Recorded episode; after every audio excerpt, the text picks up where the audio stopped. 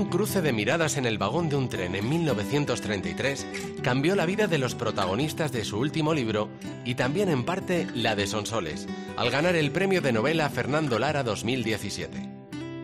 Para ella escribir es una necesidad. Trabaja a diario con la realidad, pero por la noche bucea en la ficción, convencida de que encontrará siempre un argumento al que dar forma y con el que cautivar la atención de sus lectores. Les habla igual que a los telespectadores. Sonsoles no hizo caso a sus padres y estudió periodismo.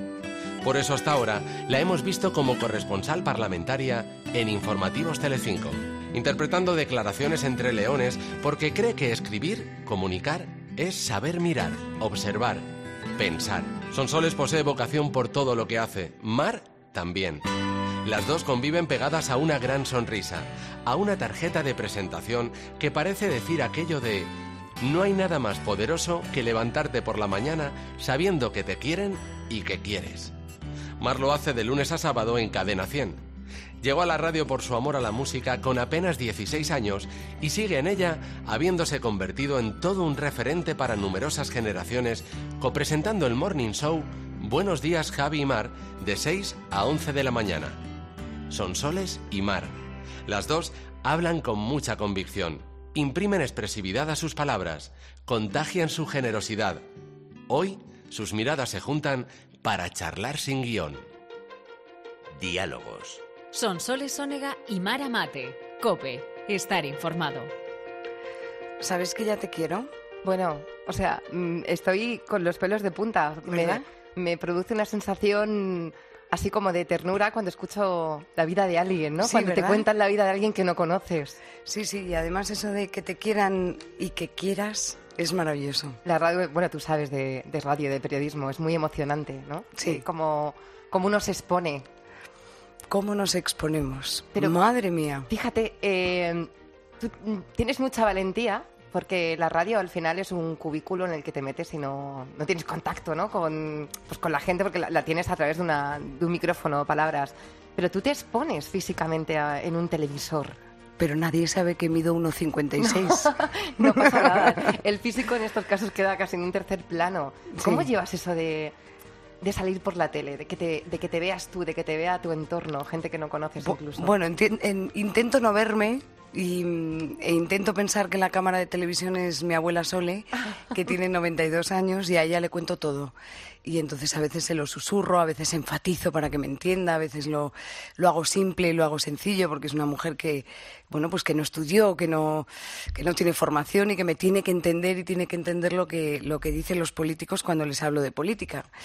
Y, y así se te van todos los males. No es una cámara, es la abuela Sole.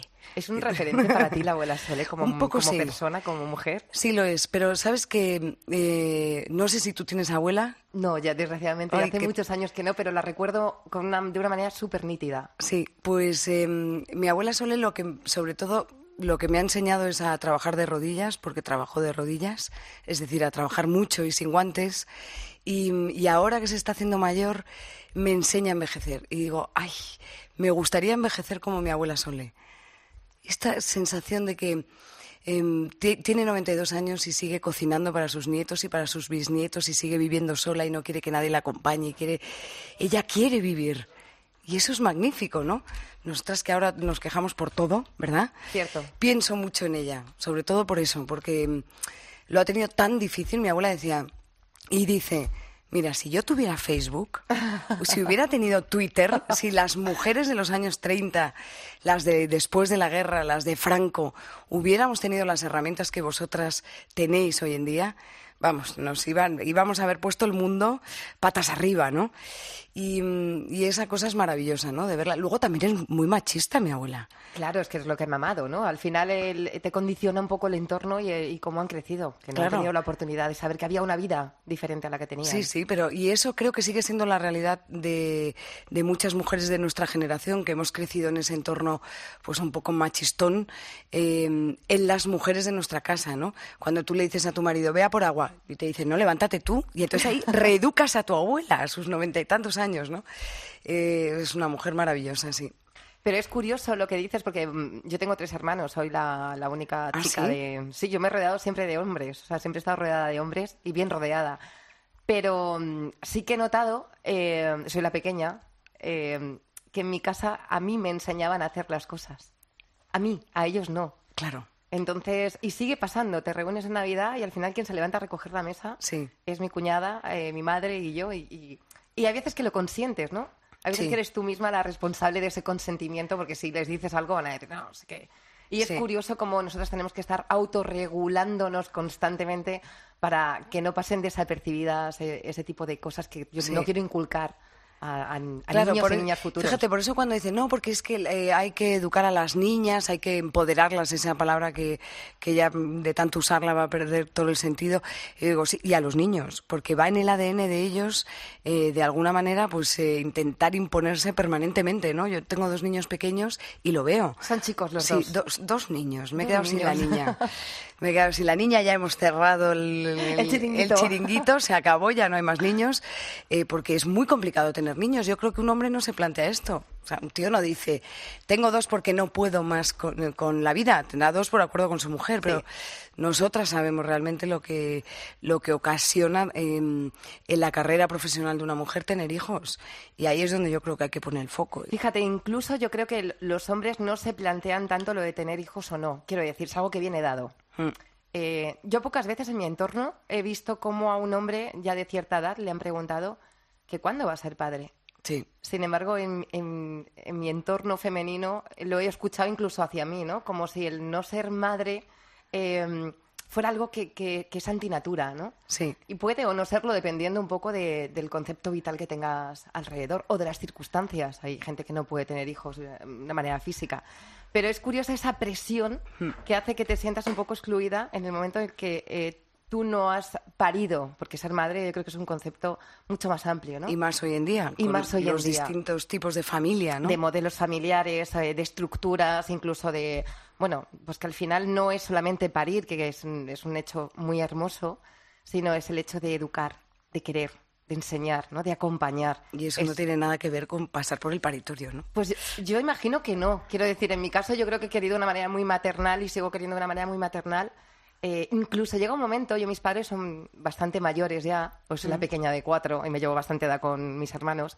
O sea, que fuiste un Bueno, pinchacín. fue, fue una discusión de seis años entre padre y madre. Ah, sí, porque bueno. mi padre decía que no quería un cabezón y mi madre dijo que un cabezón no, pero una cabezona saldría. y salí y ahí se empeñó ella. Y llega un momento que en ese, ese punto maternal te sale con los padres, cuando necesitan tus cuidados o el que esté, y, y te vuelves a convertir en madre. Ah, totalmente. Pero fíjate, ahí también la mujer, eh, que no quiero que se malinterprete, pero se carga también de esos cuidados de nuestros mayores. Hay alguien, una socióloga que no me acuerdo ahora del nombre, que decía que somos la generación sándwich.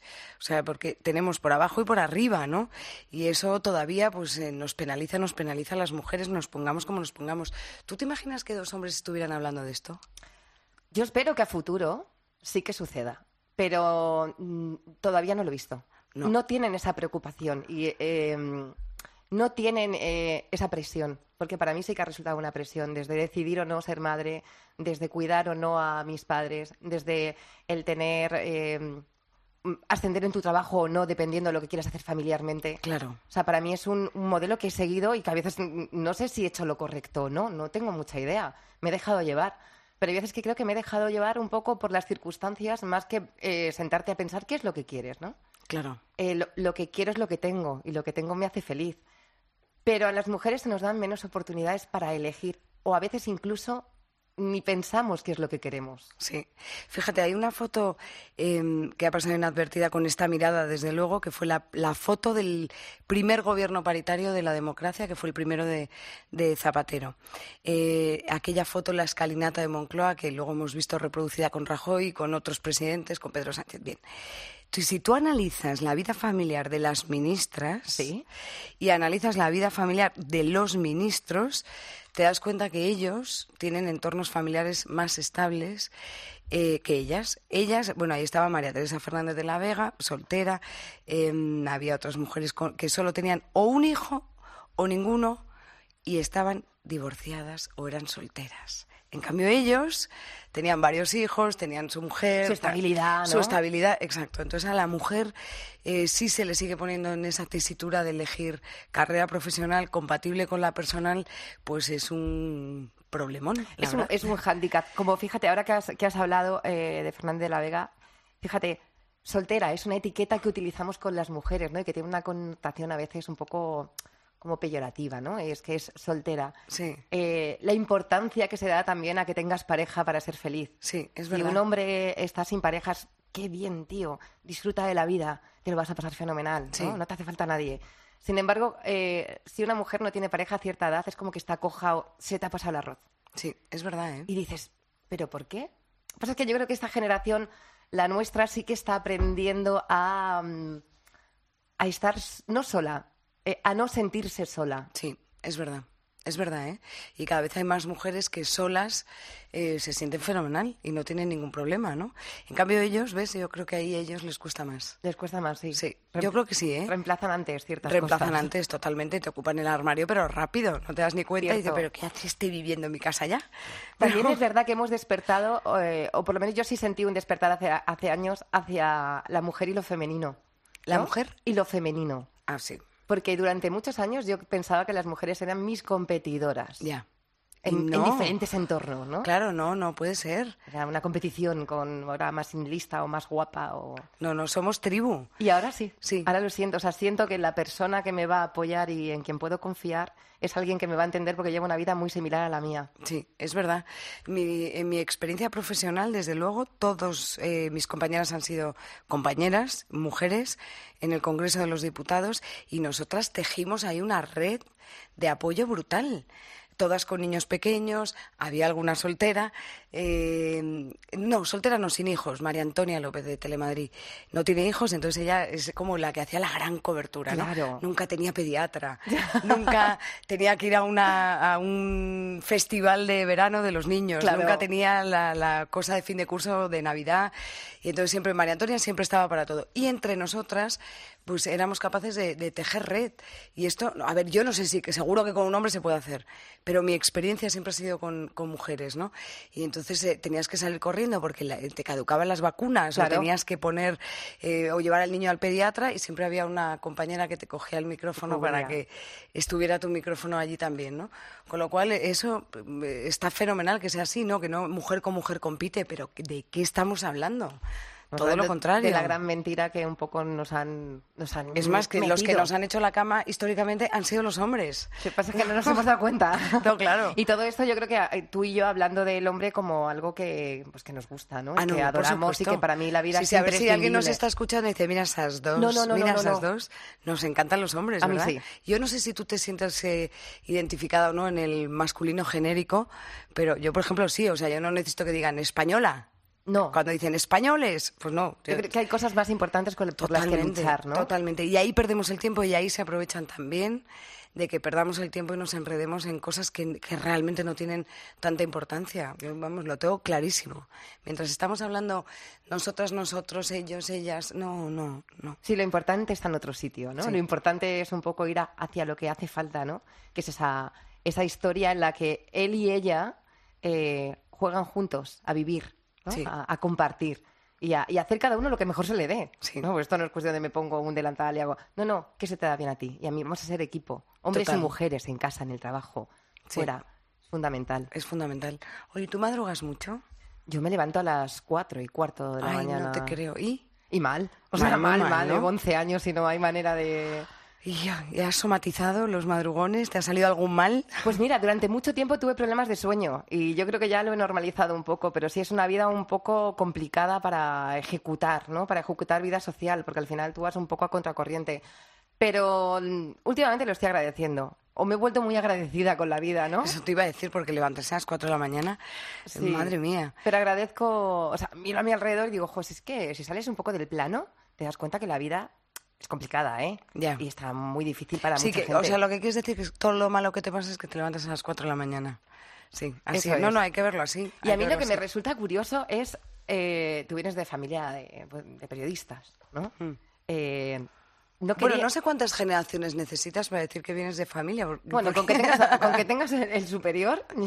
el superior, ya. sí, y por el lado mi hermana. Y, y no querían que, que No, estudiaras periodismo. pero ¿sabes que lo entiendo ahora? Yo también, ¿eh? Claro, ahora lo entiendes y dices, pero claro, lógicamente, a mí me dice mi hijo Yago, mi hijo Gonzalo que quieren ser periodistas y, y- y no sé qué haría para evitarlo. Claro. Entonces, eh, pero me costó un poco de trauma porque yo quería ser periodista, no, no recuerdo haber querido ser otra cosa, ¿no? Y claro, mi padre le parecía un horror. No, no, no, no, no, no podéis ser periodistas. Entonces yo decía, bueno, va contra mi vocación este hombre, no me quiere, no quiere que haga lo que quiero en la vida, ¿no? Y lo que pasa, bueno, al final fue, fueron hechos consumados, ¿no? O sea, le- estudié letras puras, o sea, y latín y griego de aquella, no sé si ahora los planes estarán Yo todavía. ya estoy perdida en los planes, como Sí, yo también cambian cada dos por tres. Exacto, no, no, no lo sé, pero eh, no había otra carrera. No sé, podía haber estudiado filología hispánica o algo así, ¿no? Con aquella elección ya en, en, en el BUP. En el Tú eres de BUP, sí, sí, también, com- ¿no? completamente. BUP y CO y luego la selectividad. Con lo cual, pues ya no pudo hacer nada y, y ya, pues, bueno, nos ha ido razonablemente bien en el sentido que vivimos de esto. Punto. Que ya es, es bastante tal y como está la profesión, ¿Ves? ¿no? Por eso te digo que cuando Sí. sales del plano, ¿no? Sí. Te das cuenta de cómo está la vida y de no sé, tengo que dar gracias, ¿no? A, a que se cumplen ciertas ¿Tú cosas. estudiaste periodismo o no? No, yo estudié psicología. Ah, psicología. Cierto, es verdad, es verdad. Yo estudié psicología. Es verdad que trabajaba ya en la radio, pero siempre me pareció un, un entorno bastante eh, que se me podía caer, ¿no? Inestable. Sí. Y dije, me voy a buscar un plan B. Y voy a estudiar psicología, que me gusta mucho. Pero al mismo tiempo, como trabajaba en la radio, al final el entorno eh, me llevó a... ¿Y psicoanalizas a la gente o no? ¿O el que estudia psicología no lleva un psicólogo oculto Pues- dentro de, de él o de ella? Eh, yo me licencié, quiero decir, al final no he ejecutado la profesión como tal. Y luego está, eh, claro, la diferencia que te explican desde el primer día, la diferencia entre el, psiquiatra, el psicólogo y el psicoanalista, ¿no? Que, no, que son perfiles muy diferentes. Entonces el psicoanalista va un poco más hacia lo abstracto y el psicólogo es, va más hacia la ciencia, es una ciencia social, en definitiva. Pero no, no, no, no, no, no tengo ningún olfato. O sea, no, no te creas. O sea, no me estás mirando y dices, "Esta tiene un trauma ¿Qué en la infancia. Que va, que va, que va. No, no, no, no sirvo para eso. Y, y creo que es una profesión muy complicada y muy difícil. No, sin duda, los psicólogos tampoco. Bueno, mira ahora, ¿eh? Bueno, ahora se están forrando, claro, imagínate. La, la cantidad de gente que recurre al psicólogo que a mí me parece bien, oye, no, no, fíjate, yo creo que cada vez más eh, necesitamos que nos ayuden a gestionar esta vida en la que nos hemos instalado un poco alocadamente, ¿no? Esta sensación de ahogo constante, no sé si, si tú lo tienes, bueno, hemos entrado diciendo, no hemos comido, no hemos Sí, comido, claro. no hemos comido, me he tomado un poco de agua con gas, Sí. y un café de mala manera, esto fatal. Yo creo, mal. yo creo que lo estamos haciendo un poco mal, Hmm. ¿no? Que vamos demasiado deprisa por el mundo. Sí. Y que hay veces que se nos olvida lo importante y nos damos cuenta de ello cuando ya a lo mejor es un poco tarde. Sí. Entonces hay que pararse. Y si un psicólogo es la persona que te para o que te da las herramientas para colocarte un poco, pues bienvenido sea. Puede ser un psicólogo como puede ser una clase de yoga, una clase de karate o lo que sea. Hmm. Pero un tiempo para, para uno, ¿no? Para colocarse como persona. Sí. Y en el caso, por ejemplo, de, de las mujeres y más con hijos, también yo creo que es un buen momento tomar ese tiempo para ti, para no olvidarte de cuál es tu, tu papel en el mundo, que en definitiva es ser persona, ¿no? Sí, además, eh, no, esto no se lo he escuchado a mujeres y quizá porque no, no ha habido muchas mujeres con, con carreras profesionales ya concluidas, pero sí he escuchado a hombres y cito a Alfonso Guerra, por ejemplo, cuando se retiró de la política, que no está retirado del, del mundo profesional, por ahí sigue, pero sí del, del primer plano, y mm, dijo que se arrepentía de no haber dedicado más tiempo a sus hijos. Fíjate. Y esto es algo que yo todas las noches cuando llego a casa lo pienso. ¿Sabes? Porque tengo. Es, es un poco triste decir esto, pero tengo más recuerdos de mis hijos dormidos que de mis hijos despiertos, de bebés. ¿No? O sea, mm, claro, dices, eh, vivimos en la mi- bajo el mismo techo, eh, pero igual no los has visto en cuatro o cinco días, despierto, Sí. despiertos. O sea, has entrado, los has, eh, ves que respiran, les das un beso y no, no. Yo siempre pienso que esos besos no se pierden, sino No. que ahí se quedan, que de alguna manera algo les llega, ¿no? Pero, pero es tremendo, ¿no? Tener más, más, más eh, recuerdos de tus hijos dormidos, de bebés que despiertos. Y eso me atormenta un poco, ¿eh? No sé si dentro de unos años, psicóloga Maramate, Yo creo que no. me saldrá por algún lado en forma de trauma. No, porque cada Entonces uno- seré mala suegra o algo así. ¿Tú crees? No sé. no, yo creo que no. O sea, que, según hablas un poco del entorno, creo que serás una, suegra- una suegra estupenda. Y sobre todo que tendrás bastante empatía con, con lo que amen tus hijos, ¿no? Que en definitiva es otro, otra manera de Sí, amar. pero fíjate, los hijos luego, que para mí son los peores jueces que podemos tener, también los mejores. O sea, se- los, los niños son muy duros Sí. con, con los padres. Y, y mi hijo es el mayor, porque el otro es demasiado pequeño, me dice que digo, bueno, ¿y tú, tu novia? O, o, bueno, tu novio. Sí. Pero bueno, de momento es novia, porque parece que le gustan las chicas, pues fenomenal. Dice, yo buscaré una mujer que pueda recoger a sus hijos en el colegio. Ah, amiga. Y dices, ¿ves? Entonces, claro, espero que esto no genere luego una generación de, de hombres o, o que busquen eso, ¿no? Algo que no han visto, justo lo contrario de lo que han tenido en su casa. No lo sé. ¿eh? A ver, si, si una persona por decisión propia elige eso, a mí me parece genial. Me parece una muy buena idea que diga, yo es que me apetece, me apetece hacer esto. Cuando es por imposición legal, como Ya. quien dice, ya me parece que es un problema. Yo lo veo a mi madre, ¿no? Que nunca tuvo oportunidad de, de hacer muchas cosas que ella quiso, ¿no? Como aprender a conducir, porque tenía cuatro cabezones en casa. Sí. Eh, y mi padre trabajaba en el extranjero y venía. Eh, y y es- esa fortaleza que sacaba era para sus hijos, no para, no, no para formarse ella, ¿no? Para crecer. O para incluso saber qué le gustaba en la vida. Qué ¿sabes? bueno. Entonces, es, para, a mí me despierta mucha ternura eh, que ella a veces se pregunte qué le hubiera gustado hacer, porque la vida no le ha dado oportunidad de hacer cosas Claro. Para disfrutar, ¿no? Entonces ahora está aprendiendo a, pues, a disfrutar de ciertas cosas que ella desconocía y dice, ojalá yo antes me hubiera dado cuenta de, de todo lo que tenía alrededor. Claro, claro. Y eso también lo tenemos que valorar, o sea, saber de dónde venimos y sobre todo dónde queremos ir, porque, en fin, está todo, todo está bien, ¿Y todo tú está dónde en quieres ir, Sonsoles? Eh, uy, a mí es que me gustaría cambiar las estructuras de lo de ahí fuera. Sí, ¿no? Sí, o sea, creo que, la, que estamos remando las mujeres, llenamos las calles el 8 de marzo, eso está fenomenal, reivindicamos y tal, pero la sociedad no ha cambiado. Las estructuras de fuera no han cambiado, los horarios no han cambiado, las medidas de conciliación están anticuadísimas. Solo nosotras hablamos de esto y provoca bostezo en cualquier otro entorno. Solo las tías nos sentamos entre tías a hablar de cómo lo vamos a hacer mejor, cómo nos organizamos. Todo eso mm, no nos lleva a ningún lado. Hay que cambiarlo de fuera. Hay que cambiar lo de fuera. O sea, es que no me vale que podamos cogernos una reducción de jornada hasta que el niño tiene 12 años. ¿Y luego qué? ¿Y por qué las cogen solo las mujeres? Eso es lo que penaliza, eso es lo que abre la brecha salarial. Totalmente. Y no, no, es que la, la- la desigualdad, que no, que no hay un problema de desigualdad. No lo hay. No existe. Bueno, a lo mejor no lo quieren ver, ¿no? Muchos estamentos. No lo sé, pero yo creo que el problema está en, en la bola en la que la mujer mm, sigue instalada sin darse cuenta. O sea, si tú al final te paras un momento a pensar en este mundo de vértigo, de tanta velocidad, te paras un momento y dices, a ver, ¿a mí qué me penaliza? ¿Qué me penaliza? Está dentro de tu casa lo que te penaliza. Totalmente. Pues eso. En tu casa, en tu trabajo, en tu entorno. Yo siempre cosas. digo que a la tía hay que liberarla de planchar. Y a partir de ahí hablamos.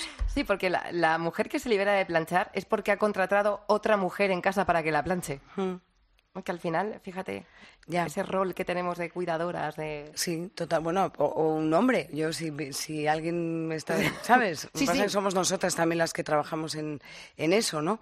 Pero, pero sí, sí, hay, o sea, hay un problema de estructuras de fuera. Y, y eso, hasta que no lo cambiemos, no vamos a cambiar nada. Poco a poco. Yo fíjate, sí que tengo, tengo mucha esperanza en, en el futuro. Yo que tiendo a ver el vaso medio vacío, ¿eh? por una cuestión ¿Sí? de salvarme, salvaguardarme. Pero en este caso creo que hay un cambio bastante cualitativo y cuantitativo de desde hace 20 años aproximadamente, ¿no? Son pasos minúsculos porque yo todavía sigo alucinando muchas veces ante contestaciones, ¿no? O hacia frases o hacia, hacia ciertas conversaciones que yo no doy crédito. Eh, pero creo que hay cierto género de personas que están cambiando su mentalidad y eso es un logro, aunque sea un estamento pequeño, ¿no? Pero ya comparto conversaciones con amigos que hace 10 años era impensable Sí, eso es verdad. impensable y se suman a, a unas causas que antes era como que les producía risa, ¿no? Sí. Que se comentaban en el grupo de WhatsApp de colegas, que tienes ahí como 20, 30 colegas que ves muy de vez en cuando, y, y veías que ellas no se metían a hablar de política, ¿no? Que es como un género muy masculino, que tú ahí sí que lo rompes. Porque yo veía que todos hablaban de política y que las chicas no se metían. Y yo les decía, ¿por qué no habláis? Ah, ¿por qué no nos apetece? Porque que hablen ellos. No, no. Ey, tú puedes hablar de fútbol, de política, de lo que quieras, de lo que te interese. Y yo creo que eso ya eh, ya ha cambiado. y que ellos también eh, ya empiezan a hablar de cosas diferentes y que ya algunos hombres van a recoger a sus hijos al colegio. Sí, no, no, eso es así, pero todavía... Sí, no, no, no, no, eso no es una victoria. No, no, no, no es una victoria para nada, pero necesitamos referentes, ¿sabes? O sea, en- en- no sé, claro, bueno, somos de la misma quinta, Sí, tú y yo. básicamente y, sí. y en el fondo crecimos con referentes masculinos, Sí. De éxito, de tal, de tíos engominados, banqueros, que decías, pero qué poco atractivo es eso, ¿no? Y ahí necesitamos, y ahí las mujeres tenemos que estar. Y nos cuesta mucho estar, salir, eh, conceder entrevistas, tener una imagen pública, porque es un, eso, para la mujer tener su propia marca es más costoso que para el hombre. Bueno, claro, y además contamos con un hándicap, o por lo menos para mí sigue siendo un hándicap, la imagen. Claro. ¿no? Para mí es una cosa que durante mucho tiempo la he tenido como... A los años lo curan, ¿eh? Es verdad que ya me interesa bastante menos, pero es una losa, Sí. ¿no? El, el hecho de tener que estar depilada, peinada, maquillada, eh, bien vestida, Delgada. Delga- delgada. Y yo, fíjate, muchas veces cuando he llegado a casa, eh, hablando con mi pareja, claro, te, te pones a estructurar todo o a peinarte, ¿no? A alisarte el pelo. Yo, claro, es que mientras que yo me aliso el pelo, que puede tardar 25 minutos, ¿Lo, lo tienes rizado? sí, yo lo tengo, ri- bueno, es claro, lo tengo rizado, pero bueno, te digo maquillarte, ¿no? Imagínate. Tú estás leyendo el periódico, Ah, con, claro. con lo cual tú eh, vas a poder hablar de más cosas que yo y vas a tener más conocimiento que yo, porque mientras tú intelectualmente estás formándote, yo me estoy formando estéticamente. Sí. Y digo, no, error. Pero, Error. pero si tu imagen tampoco es buena, no llegas. Claro. Y además a tu pareja le gustará que tú estés bien y estés guapa. Claro. Eso es así, eso es una dictadura silenciosa y es una desigualdad silenciosa que, que cuesta ver cuando la ves. No te creas que te despojas del drama, ¿eh? Porque seguimos yendo a la peluquería a perder el tiempo con las mechas, tú en alisarte el pelo, yo en tener el flequillo a raya, Claro. en maquillarte, o sea, todo eso, el tío no pierde el tiempo. Está leyendo, me da igual, el periódico, un Sí, libro, lo que sea. Y nosotras, en cambio, fíjate, la única que lo ha hecho bien es Angela Merkel. Bueno, claro. Se puso ella allí su uniforme con sus trajes, eh, mejores o peores, pero me- me parece fenomenal. Es que te- es el uniforme profesional. Pero claro, ahí, ta- ahí tampoco tenemos una voz única. Porque hay quien, quien reivindica el tacón, oye, yo voy con tacón, yo voy con Claro. tacón, yo reivindico el tacón. No yo pasa nada. Claro, me gusta. O sea, me, me- bueno, pues me parece como que te- todo te sube, ¿no? El tacón. Pero mm, para la mujer es tre- tremendo. Políticas, eh, mujeres expuestas. Es un plus. Yo reivindico el tacón también, o sea, me encanta el tacón, me encanta y guapa, pero cuando a mí me encanta. Quiero decir, que no sea una obligación, que Sí. sea un gusto y un placer decir, hoy hago esto porque me apetece. ¿No? Esas, mm, cuando te pones delante del armario y dices, no tengo nada que ponerme, tienes un armario lleno de cosas, porque no te ves. Y yo veo cómo hacen ellos, ta, ta, ta, ¿no? Porque tienen su uniforme, camiseta, pantalón, y siempre están estupendos. Sí. Entonces, esta dictadura un poco de la imagen, de- del cuerpo, ¿no? De- Sí. Ni un gramo de celulitis, ni un poquito de estría. Es tremendo. Oye, eh, hemos empezado a hablar de, eh, o hablando de lo de la exposición, que, que mm, es relativa, aunque es verdad que a ti no te ven tus oyentes, Claro. pero te están todo el día juzgando en las redes sociales. ¿Cómo, cómo llevas eso? Pues fíjate, eh, yo que tiendo a ser bastante insegura, o, o me recuerdo bastante insegura, porque es verdad que los años te van cambiando, eh, era algo que yo rechazaba un poco de un trabajo como este, ¿no? que llevo desde los 16, pero me producía mucho temor el, eh, pues el juicio, ¿no? el juicio ajeno. Pero tengo unos oyentes muy benévolos. O sea, pocas veces me he encontrado con algún problema. Haters lo llaman, los Pocos, haters. Los haters, no, no pocos, poquísimos. O sea, los podría contar con el dedo de una mano. Bien, es verdad que yo creo que también eh, soy bastante amable en el micro, es decir, no me meto en fregados. Aunque Sí. soy bastante reivindicativa, ¿no? Y muerdo y tengo un colmillo que cuando ya me tocas sale en antena, porque sale y porque soy así, porque no lo puedes esconder ni quiero esconderlo. Pero son bastante benévolos y, y tengo la suerte de que hay mucha mujer al otro lado que se identifica, porque al final alguien tiene que contar algo, ¿no? Sí. Y, y en ese momento pues lo cuento yo. Y yo creo que da mucho gusto cuando tú vas en el coche y ves que otra En persona. Sí. tiene el mismo problema que tú, ¿no? Porque como que descargas y dice, bueno, ella también. Sí. Entonces ahí tengo, un- la verdad es que tengo, tengo mucha suerte, soy muy afortunada, de momento. Y es verdad que ya me importa bastante menos lo que, lo que diga alguien que no conozco. Claro, pero fíjate que nos hemos criado y formado en un, en un mundo en el que te podía criticar la amiguita del patio del cole de tal y ahora, sin embargo, es como boom. no, no lo digo por mí, lo digo en general, en la exposición de las redes sociales, de todo. A mí me parece que estamos creando un mundo loco, ¿no? Porque tú, tú eh, utilizas mucho las redes sociales. Pues antes las utilizaba más que, que ahora, pero porque yo creo que Twitter, fíjate, alguien dijo una vez que sería, Twitter sería más importante que la CNN y en parte lo creo, creo que es una fuente de, de información constante em, que si sabes discriminar y sabes seguir bien y tal, eh, te puede informar te puede dar titulares. Sí, sí, sí. O sea, nunca te va a formar en profundidad y eso es una exigencia de cada ciudadano, ¿no? Igual que la tele. La tele no puede aspirar a, informar como lo puede hacer un lector de periódicos, ¿no? Em, entonces, antes las utilizaba más, pero porque yo era portadora de información. Ahora, al revés, consumo información desde ahí y desde las redes sociales. Y la verdad es que me alucina la impunidad con la que se escriben cosas, eh, se odia, sobre todo se odia en las redes, también se ama y hay fenómenos de masas, de mm, fans y tal, ¿no? Pero me llama la atención, pero mira, si tú, tú no lo has vivido, mejor. Mm, en principio no, o sea, siempre ha aparecido alguien así como, pero como muy disperso. No creo mucha polémica yo en las redes y cuando la he creado tampoco ha sido una polémica demasiado descabellada, ¿no? Sí que soy reivindicativa en la figura de la mujer, en ciertas cosas, ¿no? Eh, pero no, pero sí es verdad que, observo cómo la gente se pone detrás, o incluso no, de un avatar para, para soltar, ¿no? Para vomitar lo que, lo que le parece, me parece una falta de, de educación y de respeto absoluto. Sí. Sí, sí. Sí, vivimos un momento de poca sinceridad, más de insinceridad que de, que, de sinceridad, ¿no? Eh, parece que, que, todo es transparente, yo creo que todo es más opaco que nunca. Parece que eh, tenemos más información que nunca, yo creo que estamos más desinformados que nunca. O sea, es como que todo es una cosa y su contraria es la verdad. No sé, no sé si tú tienes esta, esta impresión o no, o incluso la, generación de mitos.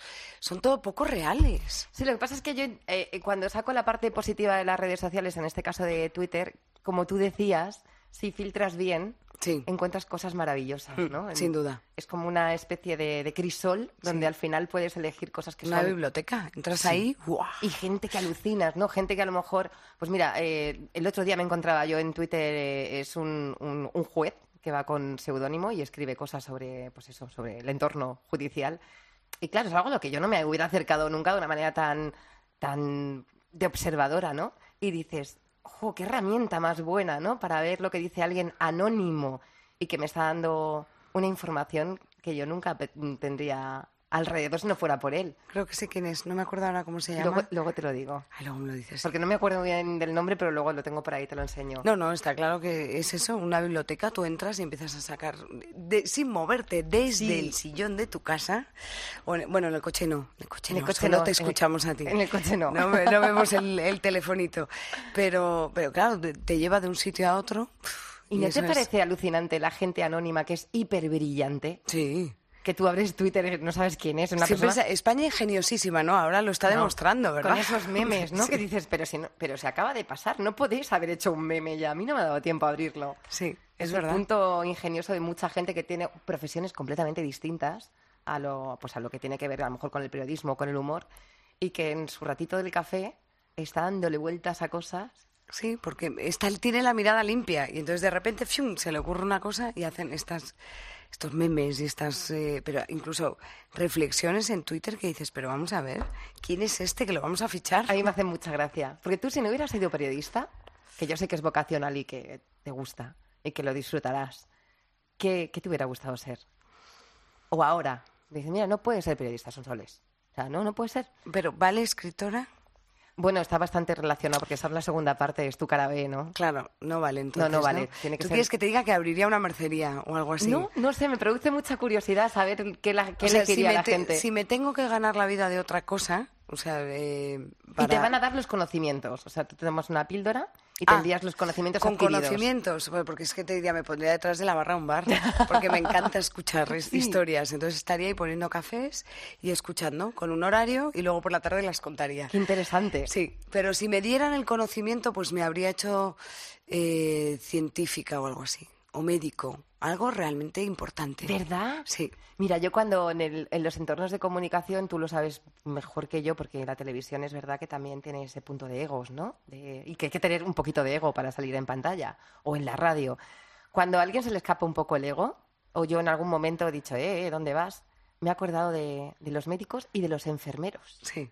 Porque cuando tú entras a un hospital y ves la labor que hacen, se te quitan todas las tonterías. Dicen, no, no, es que lo real es este señor que abre una cabeza, un neurólogo, un cirujano, o ese enfermero que acaricia a esa persona mayor en la cara, ¿no? Y, Sí. y le da ese mimo que no puede dar un familiar porque no está. Sí. Y yo flipo. Digo, jo, qué difícil. Sí, y fíjate, más que cuando, cuando surge el ego, cuando te ahogas en un vaso de agua por una chorrada que ha pasado ese día y dices, eh, tranquila, que no salvas vidas, que no haces nada. O sea, que realmente eh, estás contando noticias, que, se, que, que no, no, no vas a arreglar el mundo. Pero vamos a contribuir a una información más veraz y todo esto, pero relájate, solo eres periodista, que más que no te hagas una un- no- te creas que vas a arreglar el mundo, ¿no? Eso sí, por eso hubieras sido médico. ¿Alguna especialidad en concreto? Sí, eh, no, bueno, tengo un hijo con diabetes tipo 1, con lo cual pues habría, me eh, investigaría la sanación de la diabetes tipo 1, que no me puedo creer que con casi 400 millones de diabéticos en el mundo no tenga todavía una cura. No me lo puedo creer. Es sencillamente, bueno, pues eh, piensas en cosas malas, ¿no? A la industria no le interesa, hay solo dos compañías que hacen insulina en todo el mundo, es una enfermedad lucrativa, es una enfermedad de, no de ricos, porque esto afecta igual y cada vez más, o sea, no, no, no, es transversal, ¿no? pero, pero que no interesa que haya una cura, con lo cual buscaría una cura para la diabetes de mi hijo Gonzalo. Porque cuando te enteras que tu, tu hijo tiene diabetes, eh, imagino que cambia un poco la Todo. percepción de todo, ¿no? El, Sí. el- Entonces me doy cuenta que lo importante es eh, acompañar a Gonzalo, todo lo demás es bastante secundario. Eh, de repente aterricé en el mundo de la gran mentira, que es la industria alimentaria, y me alegra mucho que salga este tema en nuestro Hombre, diálogo. es bien importante, ¿eh? Y, mm, y entonces eso descubro que vivimos eh, en el mundo de la etiqueta y de la mentira y del envasado y del plástico y de todo eso. Empiezo a investigar, a investi- bueno, a investigar, realmente a leer etiquetas en el supermercado y a estudiar un poco qué hay detrás de cada aditivo, de cada E621, E43, tal, y a saber qué es eso. Y, y lo que descubro es que vivimos, que nos están envenenando poquito a poco. La psicóloga infantil me dijo, no le vuelvas a decir a tu hijo Gonzalo que las galletas son veneno, porque cuando le tengas que decir que el tabaco o el alcohol es veneno, pues no te va a creer, porque Gonzalo se toma alguna galleta alguna vez. Claro.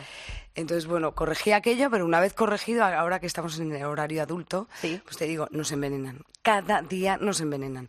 Y el azúcar eh, refinada es una cosa terrorífica que quité de mi vida hace, pues del 16 de septiembre de 2016.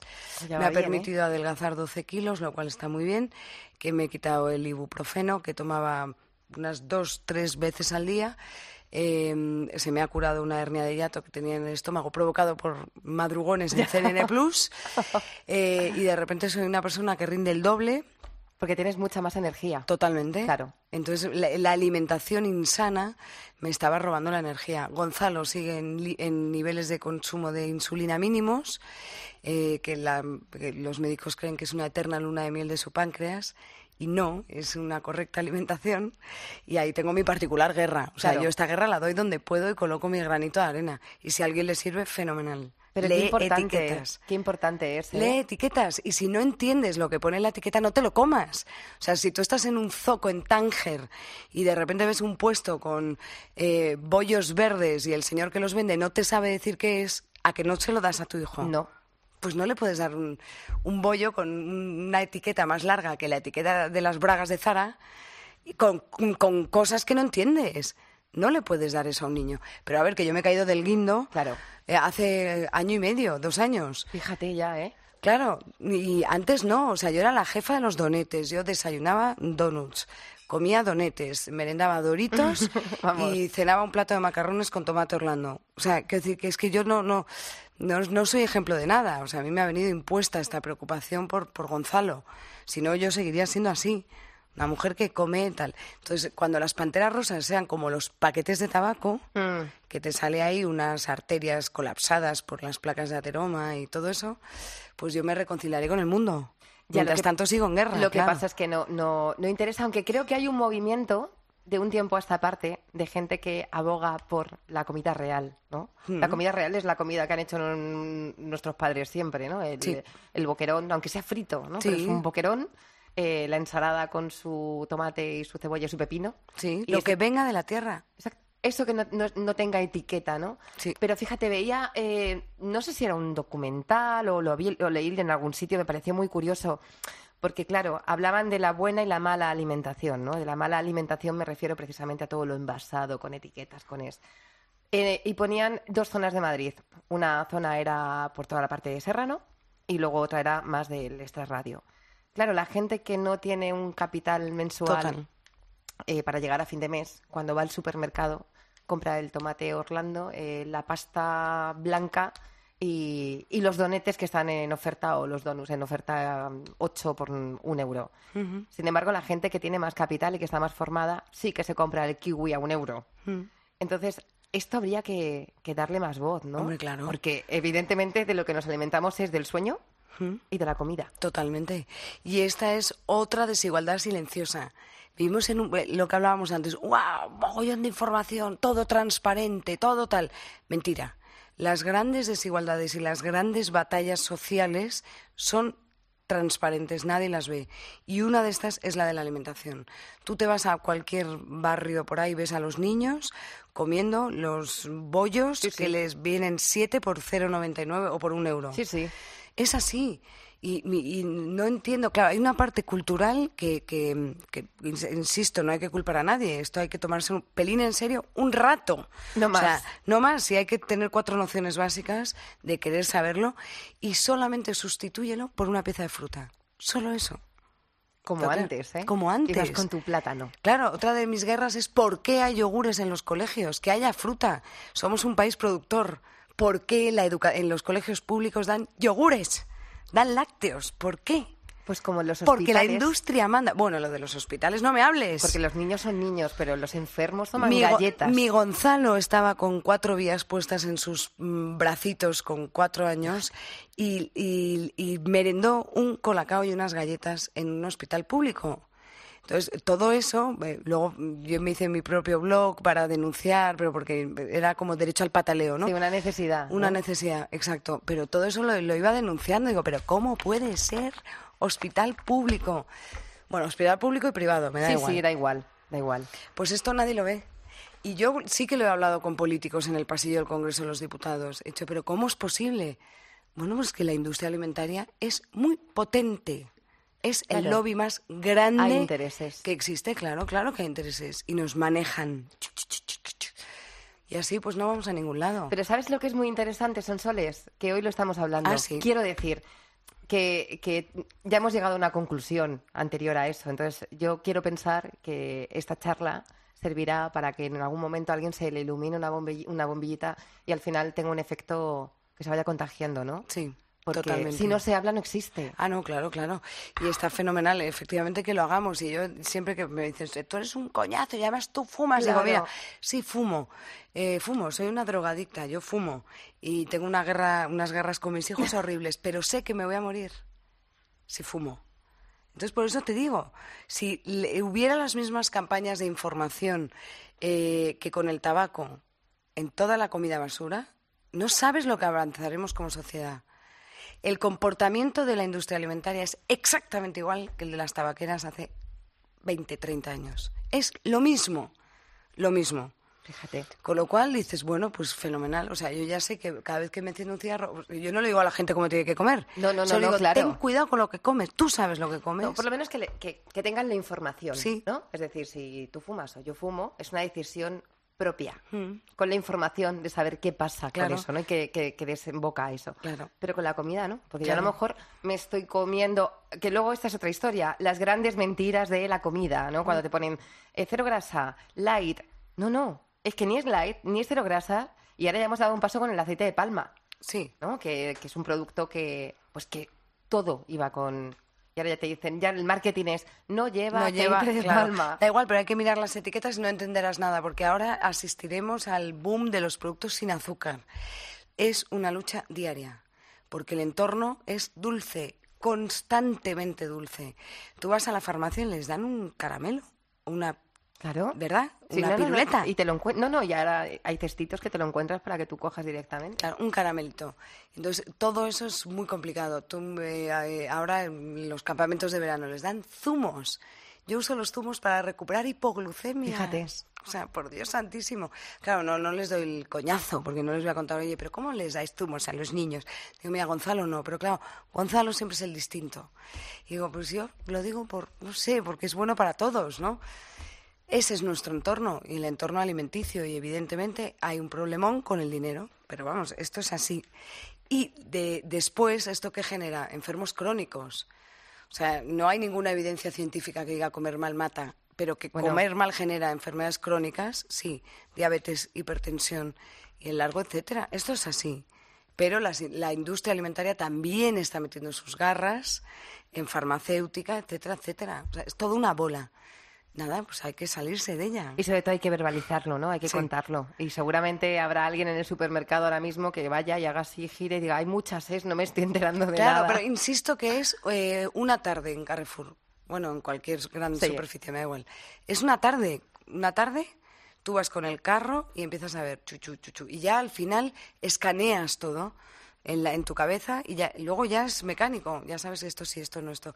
Pero tienes que dedicar una tarde. Yo el día que fui eh, salí con el carro vacío. O sea, dije, pues, no- pues no me puedo llevar nada. Plátanos y kiwis. Fruta, exacto, nada, Y, no. y esta es una guerra, pero luego tienes una pasión que es escribir, de la que hemos hablado antes. Sí. A mí me produce muchísima curiosidad, porque, claro, muchas veces pensamos que todo el mundo puede escribir, ¿no? Y de hecho hay mucha gente que no, no ha sido escritor o que no se ha formado y te publica un libro. Hmm. Eh, ¿Cuál es el proceso, realmente el proceso eh, para escribir un libro y cómo llegaste a la conclusión que tú necesitabas escribir un libro? Pues eh, primero porque escribía desde pequeñas chorradas, pero igual que tú seguro, ¿no? Sí, Tenías un diario claro. y ahí contabas cosas, que te querías morir, que entonces tal, este chico, y las, las tonterías. Sí, o tus poemas o tus historias, sí, sí, sí. Exacto, hacíamos ya microrelatos de estos maravillosos. ¿eh? Lo que pasa es que no sabíamos que eran Haikus. microrelatos. Hacíamos haikus. Exacto, me decíamos ahí esas cosas, luego con- lo cerrabas con llave y, y ya está. Pero eh, también siempre me había gustado escribir y escribir, escribir, escribir. Y yo pensaba, tú fíjate qué ingenuidad, decía, bueno, cuando publique mi primera novela me dedicaré a escribir. Solo a escribir. Solo a escribir. Solo a escribir. Y nada, llegó la primera, la segunda, la tercera, la ta, ta, ta, y no, no, no es posible. Con lo cual, la literatura, yo que soy un ser impaciente, me ha enseñado a ser paciente. No pasa nada porque es un... eh, escribir es, eh, es durísimo. O sea, es, es... Que se dedique solo a escribir quizá no. Compatibilizándolo con familia y con, y con nuestros trabajos, pues es complicado. Pero de todas formas, más que... de- no es difícil escribir, es difícil pensar, pero creo que como en todo. Pensar en qué quieres escribir o pensar mientras estás escribiendo. No pensar en realmente cómo lo vas a hacer, pero también tú tu programa o yo el mío. Digo, si todo esto lo hacemos, lo hacemos bien, el estudio está sobrevalorado, el plató también. Lo difícil es pensar. Sebas, es que en, en ciertos trabajos yo me siento arropada porque tengo un equipo. Cuando tú escribes estás sola. ¿No? Y eso hay veces que ¿quién te empuja? Tú. Sí, eso es verdad. Sí, tú, otros libros que te dan gasolina, tus personajes que te hablan, te acompañan, crecen contigo. Yo soy inmensamente feliz cuando, cuando escribo y cuando estoy escribiendo y, y cuando convivo con los personajes que te hablan, que son así un poco, eh, quizá poco, un poco irreal, pero es exactamente así. Carmen, la protagonista de la última novela, estuvo conmigo sentada tres años en el coche de copiloto, escuchándoos a ti y a Javi, y, a- y me hablaba, ¿qué vas a hacer conmigo? Pues sabes que tengo yo unos deberes para, para este verano, que ya lo tengo en casa. Tu último libro, Ay. Carmela, Ah, que lo tengo pendiente. Y ahora voy incluso con más ganas, ¿no? bueno, pues a ver, a ver, a ver. Porque te, voy a, te, voy a, tener bastante presente. Luego me, te olvidaré, porque me quedaré en la historia, ¿no? Que es lo importante. Sí. Pero me hace mucha ilusión compartir el verano contigo. Bueno, pues que lo disfrutes mucho. Es una historia maravillosa, una historia real. Y mm, que yo me he dejado lo mejor de mí o lo peor está en ese libro. Así que... Siempre se extrae lo mejor, ¿no? De una historia como esa. Bueno, también lo peor, ¿eh? Que a mí me dicen, esa es la historia de amor que te hubiera gustado vivir. Y digo, ah, pues igual sí. No lo sé. Bueno, es que nos faltan vidas para vivir amores. Nos faltan vidas. ¿Ves? Y los libros te la, te la dan Hombre. como escritor y como lector. De las dos maneras, los libros te dan otras vidas. Yo hay tres cosas con las que no podría, mm, sí, las que no podría vivir: la música, los libros y la comida. Qué bueno. Entonces me quedo Pues con... Buena música, buena literatura y buena comida. Y buena comida, ¿eh? una buena manzana crujiente. Qué bueno, Mar. Bueno, Sonsoles, ha sido un auténtico placer. Sí, nos tomaremos un café algún día fuera de aquí, ¿no? O una caña. A una caña. ¿Podemos caña? Sí. Vale. Diálogos. Son Soles Sónega y Mara Mate. Cope. Estar informado.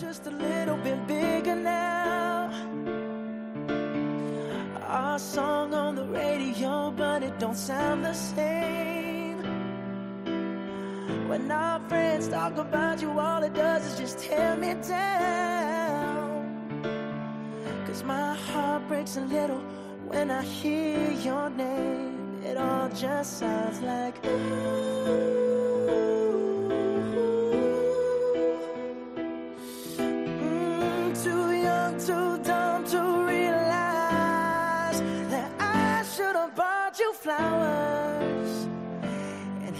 your hand. Should have gave you all my hours when I had the chance. Take you to every party, cause all you wanted to do was dance. Now my baby's dancing, but she's dancing with another man.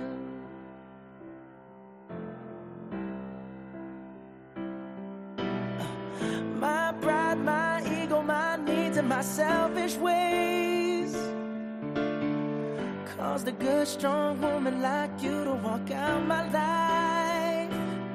Now I'll never, never get to clean up the mess I made. Oh, and that haunts me every time I close my eyes. It all just sounds like. Mm,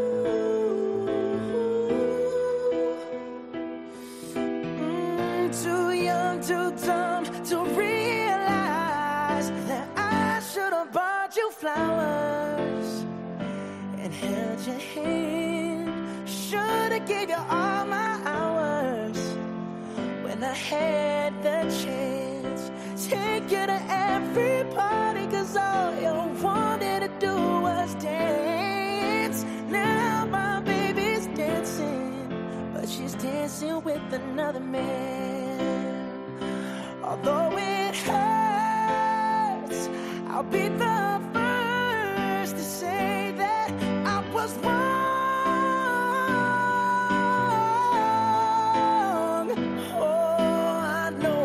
much too late to try and apologize for my mistakes, but I just want you to know.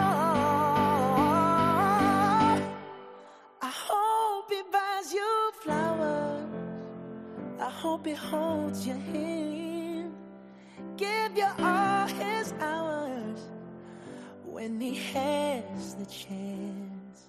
Take you to every party, cause I remember how much you love to dance. Do all the things I should have done when I was your man.